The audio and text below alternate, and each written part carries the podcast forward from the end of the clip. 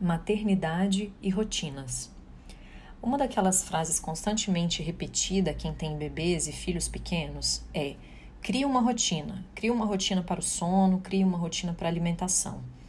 É um fato que os bebês e crianças se beneficiam muito de uma rotina, de uma previsibilidade. Isso dá segurança a eles sobre o que vai acontecer em seguida, dando conforto e ajudando a organizá-los psíquica e emocionalmente. Ainda mais considerando que nesse momento inicial da vida eles estão longe de estarem integrados. Os pais também têm benefícios a partir dessa repetição, pois um mínimo de planejamento, que pode ser quebrado a qualquer momento, pode se dar no dia a dia. Justamente devido à falta de integração do bebê, especialmente nos primeiros meses de vida, pode ser muito difícil estabelecer a tal da rotina. O funcionamento do bebê se modifica radicalmente, uma vez que ele estava dentro da barriga da mãe e agora se encontra do lado de fora, onde as condições normais de temperatura e pressão são bastante diferentes. Poderíamos acrescentar ainda de luminosidade, a forma como o oxigênio e o alimento chegam, o meio em que ele está imerso, etc. Para quem já vivia fora da barriga, também ocorre uma verdadeira revolução quando da chegada do bebê ao lado de cá todos os envolvidos fazem um esforço simultâneo e recíproco de adaptação e ajuste, o que torna a construção da rotina desafiadora.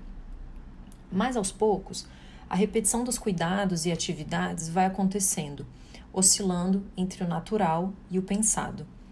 É então que vem um novo desafio, a quebra da rotina. Por mais que se busque estabelecer previsibilidades, regras, constantemente acontecem quebras e rupturas, seja pelo próprio desenvolvimento do bebê, seja porque não estamos tratando de pequenos robôs. Às vezes, pode-se exigir uma repetição irreal, esquecendo-se de que nós mesmos, adultos, não nos comportamos do mesmo modo todos os dias. Pelo contrário, a gente está constantemente oscilando. Às vezes temos mais fome que no dia anterior, temos menos sono, queremos dormir mais tarde, ficamos mal-humorados, ou estamos dispostos e cheios de energia?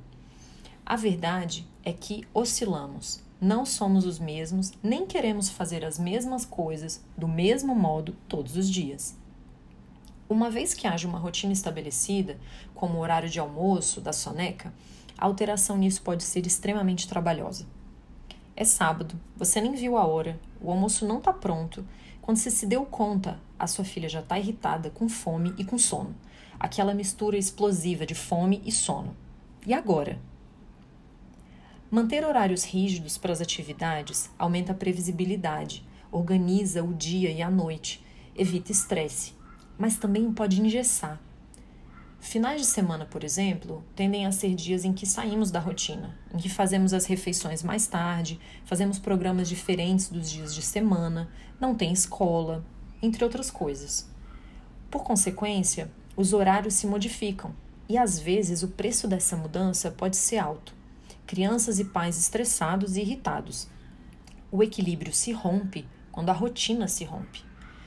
Por outro lado, manter a rotina de forma muito rigorosa todos os dias pode também ser cansativo e privar pais e crianças de experiências interessantes, divertidas e relaxantes.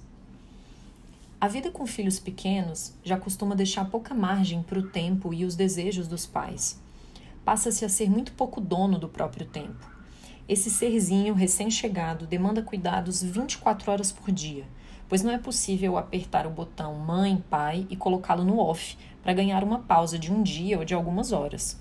Para fazer qualquer atividade que não envolva o bebê, é preciso envolver outras pessoas, avós, tias e tios, amigas e amigos, babás, etc. Diante dos dilemas das rotinas e suas respectivas quebras, avaliar qual custo é possível bancar, abrir mão de um programa divertido para manter o equilíbrio costumeiro da casa, usufruir do programa e encarar todas as consequências que vierem das mudanças do horário?